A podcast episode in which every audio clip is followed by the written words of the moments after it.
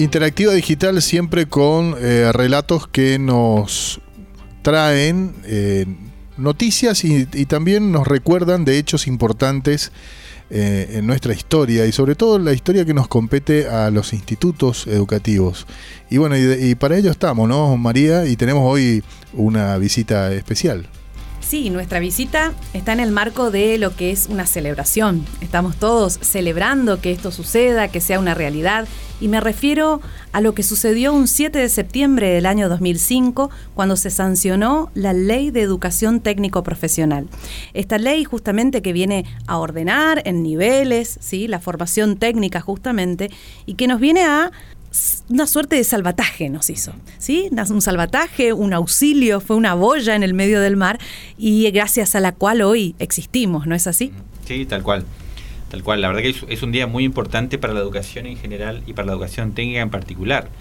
Eh, hoy se celebra no solamente la sanción de una ley, sino que se, celebra fundamentalmente eh, una decisión que puso en valor o que vio la necesidad de retomar la fortaleza de la educación técnica como parte de un modelo de país eh, volcado fuertemente a la producción, a la industrialización, al trabajo digno, ¿no? Eh, me parece que ese es el, punto central de lo, de lo que recordamos hoy, ¿no? Y también este, eh, poner un poquito en, en, clave de, de, secuencia histórica, lógica, de cómo se llegó a este punto, de por qué se llegó hasta a la necesidad de una ley de educación técnica profesional. Y tenemos que partir de bastante más atrás, eh, bueno, recordando lo que es la educación técnica, lo que fue la educación técnica en mitad del siglo pasado en nuestro país, como en un proceso de, de, industrialización pasar de la Argentina de lo que era la producción de materias primas, la exportación, un modelo agroexportador, a un país eh, industrializado, que requería de trabajo calificado, de mano de obra calificada y tenía que formar a la población para eso. En ese, en ese marco nace la educación técnica, se fortalece a mediados del siglo pasado. Eh, y ese proceso eh, llega con algunos altibajos hasta la década del 90. En la década del 90 hay un momento crítico en la educación nacional, pero fundamentalmente en la educación técnica, que tiene que ver con con primeramente la descentralización de los servicios educativos, ¿sí? Eh, la nación aún tenía responsabilidad sobre escuelas en, todo el territorio nacional. Había escuelas nacionales. Nacionales, sí, sí. Eh, tenemos que recordar que había escuelas nacionales. En Misiones teníamos escuelas nacionales. Una de las escuelas nacionales, uno del, uno, una de las escuelas del grupo de escuelas nacionales, eran las viejas eh, escuelas nacionales de educación técnica, las ENET, ¿sí? que en Misiones había había cerca de, 15 escuelas técnicas nacionales en aquel entonces, que pasaron todas a depender de la provincia. Y a llamarse EPET. y, a, llamarse Escuelas Provinciales de Educación Técnica, pero con, una, con un detalle. Nación en, a principios de eso, esto fue en el año 1992, aprobó la ley, el Congreso Nacional aprobó la ley eh, de descentralización de los servicios educativos, transfiriéndole la responsabilidad a las provincias, ¿sí? de todas las escuelas. La nación se quedó sin escuelas. Todas pasaron a depender de la provincia, pero no con el presupuesto necesario para su funcionamiento. Sí, transfirieron todo lo que tenía que ver con salario docente, pero la escuela no es solamente el salario docente, y mucho menos la escuela técnica, ¿no? que requiere de talleres, que requiere de espacios productivos, de laboratorios, eh, insumos. de insumos permanentemente. Las escuelas y después también las escuelas agropecuarias que están dentro de la familia de la educación técnica profesional también tienen que mantener sus campos, sus equipos, sus implementos agrícolas. Claro que sí. Este eh, descubrimos ahí que la, la, transferencia de los servicios educativos eh, contemplaba los recursos necesarios para el, solventar el salario docente, pero no para el funcionamiento de las escuelas. Entonces eso produjo un, produjo un quiebre muy fuerte en, el servicio que brindaban estas escuelas, nuestras escuelas técnicas, ¿no? Eh, a esto sumale que en esto fue en el año 92, se le transfirió la responsabilidad a las provincias, sin los recursos. Y en el año 93 se aprueba la Ley Federal de Educación, en donde se crea, entre otras cosas, el formato de educación general básica, que era el tercer ciclo de la educación general básica, era la EGB 3 y se transformó, que, llegaba hasta el segundo año de la, de la escuela de la vieja escuela secundaria, de la anterior escuela secundaria, y de tercero a quinto año eh, se eliminaba la escuela secundaria y se creaba la educación polimodal. ¿sí? Y la Ley Federal de Educación dejó afuera las escuelas técnicas, no contempló eh, la continuidad de la, educación técnica en, todo el país. Algunas provincias se resistieron, otras no, otras cerraron sus escuelas técnicas. Misiones sostuvo como pudo, con mucho esfuerzo, fundamentalmente en las escuelas. Eh, se sostuvieron con una eh, por supuesto, con, con se, se, resintió muchísimo el servicio que brindaban, porque Seguro. el esfuerzo económico que antes el Estado el Estado acompañaba con, con, con, las necesidades de la escuela, bueno, recayó fundamentalmente en, en, las familias de los estudiantes y en las posibilidades que por ahí podían tener los profesores. Entonces, esto resintió mucho, ¿sí? Eh, y costó mucho. Y fue toda la década del 90 de esta manera, eh, hasta, bueno, con todo lo que pasó después en el año 2000, en el 2001, eh, se continuó con esta debacle tremenda. Hirió de muerte en, en, casi en, a las escuelas. Totalmente, hirió de muerte a la calidad, al concepto de calidad educativa. Total. Hirió de muerte uh -huh. a, a, a, a, lo que, a lo que tenía que ver con garantizar derechos de los estudiantes. Este, hirió de muerte fundamentalmente a, la posibilidad de que con la educación se genere la posibilidad del ascenso social este, de nuestra gente, básicamente. O fue un proceso muy destructivo eh, de toda la estructura del sistema educativo nacional. Eh, y bueno, y esto hay que decirlo, ¿no? Con, con Néstor Kirchner en el, en el, 2003 se produce una recuperación eh, que va más allá de lo discursivo, porque la educación está en el discurso de, de, de todos los proyectos políticos, pero después bueno, hay que ponerle gestión, hay que ponerle un marco normativo y fundamentalmente hay que ponerle recursos. Eh, en la década pasada se generó un proceso de que tenía que ver con recuperar uh -huh. la educación nacional, la estructura de la educación pública nacional, con un paquete de leyes muy importantes que tienen que ver con la Ley de Educación Técnica Profesional, con la Ley Nacional de Educación, con la Ley de Financiamiento Educativo, con la Ley de los 180 días de clase, con la Ley de la universalización de la sala de 5, eh, con la ley de educación sexual integral, claramente. Eh, fue un paquete de leyes muy importante, muy importante, que eh, se traducen en, en, en, la materialización de una mirada que volvía a poner o a, volvía a dar la importancia que tiene la educación pública en nuestro país. Y con la necesidad de que haya un Estado detrás que sostenga esta educación pública, ¿no? Con recursos, con política y con recursos, ¿no? Que no quede en el poema. Que no quede en el poema y que tampoco quede todo liberado a las posibilidades de las provincias, porque no todas las provincias tenemos las mismas posibilidades, no todas las provincias contamos con los mismos recursos. Tal cual. Entonces es muy injusto e inequitativo que algunas provincias que por disponer de, de mayores y mejores recursos tengan un sistema educativo mucho más sólido que otras, ¿sí? Siendo eh, esto un derecho, ¿no? Siendo Porque... esto un derecho, pero además somos un país federal Total. en donde el, el, estudiante de Misiones tiene que tener los mismos saberes, conocimientos y posibilidades que un estudiante de La Pampa, que un estudiante de La Rioja, que un estudiante de Tierra del Fuego, que un estudiante de Buenos Aires. Entonces, bueno, retomar esa idea fue muy importante.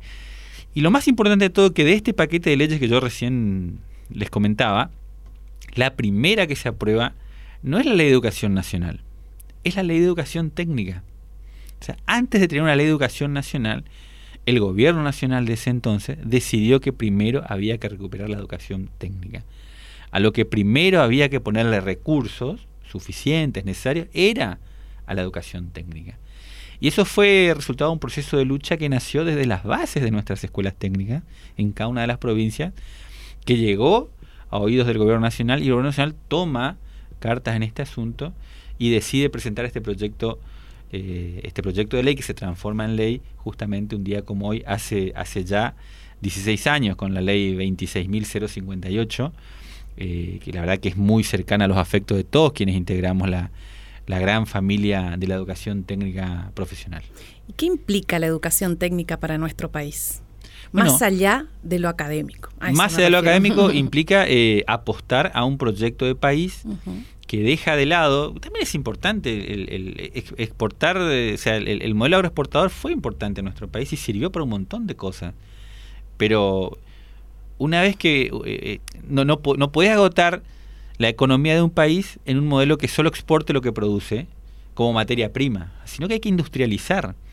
Es necesario eh, mejorar lo que nosotros producimos. La mano de obra calificada. Totalmente, uh -huh. totalmente. Y eso, lo, eso se hace a través de la formación de técnicos. ¿sí? Eh, que, son, que son ese puesto clave o, ese, o, esa, o esa tarea, esa labor, esa función clave en, en, en, el proceso de producción que a vos se te ocurra, en el, en el circuito de producción que a vos se te ocurra, la figura del técnico siempre ha sido importante. ¿Y ese es el objetivo entonces de la educación técnica? Sí, primero recuperar y un... último, digo, ¿no? Primero recuperar un, un, un modelo de educación federal, ¿sí? que el alumno de, que, que está haciendo en una escuela técnica en Misiones tenga los mismos conocimientos o egrese con los mismos saberes, con las mismas competencias que un estudiante de cualquier provincia argentina. ¿sí? Un principio de equidad, un principio de equidad del conocimiento, un principio de equidad del saber que no debemos dejar de lado. Pero también introduce algo eh, muy importante, que es la, del la, la, necesidad del financiamiento. Eh, se sabe que la, educación técnica es cara o requiere de mucha inversión para sostenerla. Eh, por eso solamente el Estado prácticamente la hace. Este, y esta ley, además de, eh, además de generar distintos mecanismos que tienen que ver con los saberes, con la calificación de, saberes, con, el currículum de, la formación técnica, las orientaciones, las especialidades, los niveles, porque crea distintos niveles. Es muy, muy rica la ley para analizarla. Pero hay, un, hay, hay algo que hace la diferencia, que es la creación del Fondo Nacional para la Educación Técnica Profesional. Fundamental. Es la primera vez que se crea. El respaldo. El respaldo en, términos financieros, porque es muy fácil declamar, es muy fácil declamar, es muy fácil decir eh, o, argumentar a favor de la importancia de la educación técnica, pero si no le pones los recursos necesarios, ya se queda todo en el relato. Y esta ley le asignó eh, un fondo específico que, es el 0,2% del total del presupuesto de gasto eh, de la Nación Argentina. O sea, eh, es un porcentaje claro que el, que el Estado Nacional debe garantizar y que se debe distribuir de manera equitativa en cada una de las provincias a través de la, de la conformación de un coeficiente, una, una, fórmula polinómica eh, que establece cuántos recursos o qué porcentaje de ese fondo le corresponde a cada provincia. O sea, además te, te despolitiza totalmente, porque no la, llegada de los recursos no tiene que ver con un, con un gobierno determinado o, con una mirada política determinada, sino que la ley establece cuánto le toca a cada provincia. Y ese porcentaje es equitativo en función a, una, a un cálculo que se hace y que los recursos efectivamente llegan. Y llegaron para, para un montón de líneas, llegaron a todas las provincias para un montón de líneas desde la igualdad de oportunidades, desde las mochilas técnicas para los estudiantes de nuestra escuela secundaria, la indumentaria de trabajo, los viajes de estudio, las prácticas profesionales, este, los traslados, cuando no, existía el boleto estudiantil gratuito, los traslados estaban absorbidos por, por, este fondo para que los chicos puedan asistir a la escuela. Eh, los albergues estudiantiles, el equipamiento de los albergues de aquellas escuelas que tienen albergue, que en nuestra provincia son varias, que tienen que ver con, sobre todo con la educación agropecuaria. Eh, el, equipamiento de las aulas talleres móviles que hacen formación profesional en toda la provincia, un montón de líneas eh, muy importantes, muy importantes, que han ayudado a que nuestra educación técnica crezca, vuelva a ser la que alguna vez fue. Eh, por eso me parecía importante que hoy en este, en, este día nos tomemos un ratito para recordar la importancia que tiene esta ley en, en la educación argentina eh, también recordar a quienes la impulsaron, porque esto hay que decirlo también. Hay que agradecer a Néstor Kirchner, a, todos quienes han acompañado en cada una de las provincias, en cada una de las gestiones del Ministerio de Educación de la Nación desde acá, desde ese entonces hasta, hasta la fecha, que han logrado, este, pero que además han, efectivizado el cumplimiento de la ley. Eso es lo importante, ¿no? que se ha cumplido, que los recursos han llegado no han llegado en los, en los cuatro años del gobierno este, de Cambiemos, no ha llegado de la misma forma, eh, y lentamente se está recuperando ese, esa, esa transferencia de recursos que son necesarios y muy importantes para nuestras escuelas y que llegan. Que lo importante, esto hay que decirle a la gente, que los recursos llegan a donde hacen falta, a nuestras escuelas, y a través de estos recursos es posible equipar nuestras escuelas, equipar nuestra institución educativa, capacitar a nuestros docentes eh, que nuestros estudiantes hagan prácticas profesionales, que es muy importante, que es muy importante, y volver a tener una educación técnica eh, que nos posicione nuevamente eh, dentro de un modelo de país que priorice la formación de, su recurso humano, priorice la formación de su población. Perdón, rector, ¿qué gana un empleador que contrata un recurso como este, un recurso técnico profesional, eh, egresado de una casa como la nuestra? Se ahorra, básicamente se ahorra tiempo de formación, que eso es muy importante en, un trabajador, ¿no? En, un trabajador dentro de una empresa, dentro de un... Sale con la experiencia, si se quiere, que necesita sale como para poder insertarse. Sale con las competencias. Hoy formar un empleado, formar un trabajador eh, es muy costoso, te lo pueden decir todos quienes tienen eh, trabajadores a cargo. Eh, todas las empresas se dedican a formar a sus capacitadores, a sus trabajadores también, que eso es importante. Con un técnico lo que se aseguran es un nivel de calificación laboral cercano al óptimo. ¿sí? Y se ahorran mucho tiempo de preparación previa eh, y fundamentalmente eh, eh, nuestros técnicos te aseguran un desempeño eficiente, una mirada integral acerca de todo el proceso o, el, circuito de producción de, la empresa que se te ocurra. y sobre todo te garantiza rendimiento, rendimiento laboral. Y bueno, eso, eso también tiene que ver con la ley sin dudas. El licenciado Mauricio Maidana con nosotros, un placer y aquí celebrando, mucho para celebrar. Nosotros seguimos. Gracias.